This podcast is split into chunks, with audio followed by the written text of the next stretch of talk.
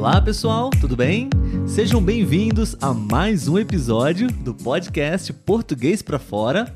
Essa aqui é a minha esposa Letícia. E esse aqui é o meu marido Olavo. Nós somos um casal brasileiro e esse é um podcast especializado para ajudar estrangeiros que estão estudando e aprendendo português aqui do Brasil. Sim. Né?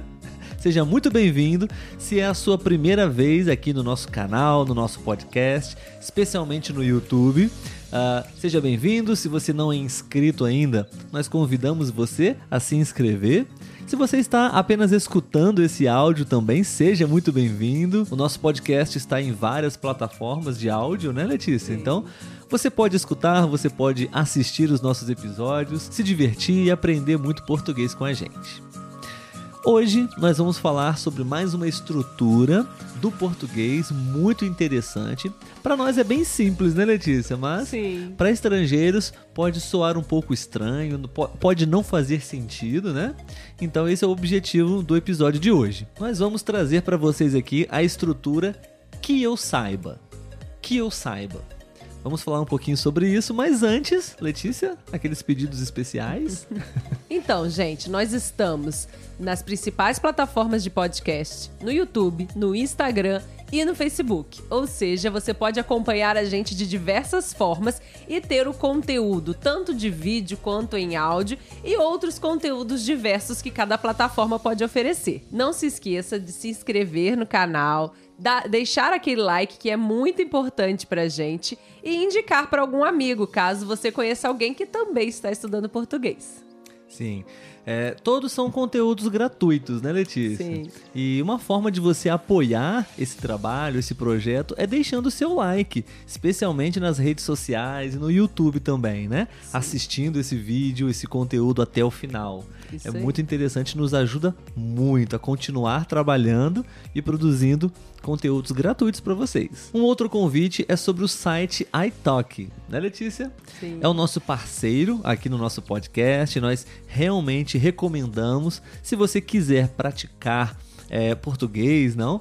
É, nesse site você tem a oportunidade de encontrar brasileiros de qualquer parte do Brasil, sotaques diferentes. Eu, inclusive, estou lá. Se você quiser estudar, praticar conversação comigo, é, nós temos um link aqui na descrição onde você pode é, usar esse link e ele é especial. Você ganha 10 dólares para poder utilizar nas suas aulas, para conhecer a plataforma. Tudo bem? Então, site iTalk é a nossa recomendação, é um parceiro nosso aqui e eu acho que realmente pode muito te ajudar. Bom, então vamos lá, Letícia. É, vamos começar o nosso bate-papo sobre que eu saiba, né? Só lembrando que nós temos aqui o nosso sininho, né? Sim. E caso a gente fale alguma coisa aqui, algum, alguma expressão, alguma palavra, alguma regra de português, nós vamos utilizar o nosso sininho aqui para é, fazer uma interrupção na conversa e explicar um pouco sobre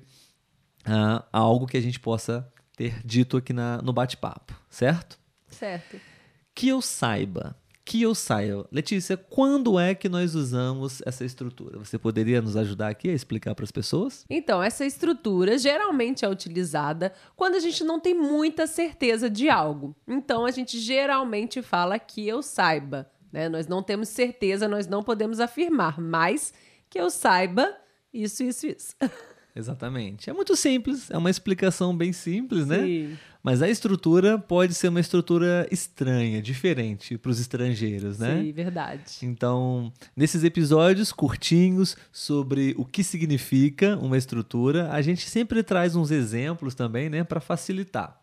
Sim. Então, a primeira frase, o primeiro exemplo com essa estrutura poderia ser: uh, alguém pode perguntar para você um endereço de uma Uhum. casa ou de uma loja, por exemplo, né? É, onde fica a padaria do seu João?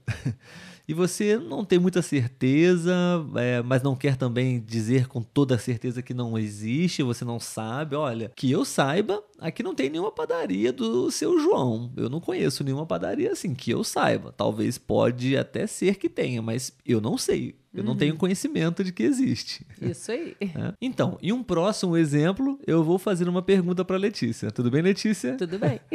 Letícia, nessa última semana, o seu pai teve problemas em acessar a internet, em usar o computador ou o celular dele? Que eu saiba, não. Muito bem, seria um exemplo também, né, pessoal? Ela é, não tem certeza absoluta se o pai dela teve problemas, né? É, pode ser que sim, pode ser que não. Então, é, ele, o seu pai, não, não sinalizou, não falou Sim. nada com você que, que teve problemas. Então, até onde a Letícia sabe, ele não teve problemas, né? Isso aí. Não chegou nenhuma notícia para ela. Então, Olavo, tem mais alguma coisa pra gente falar? que eu saiba, não. Muito bem ensaiado, né? Isso aí, bem natural.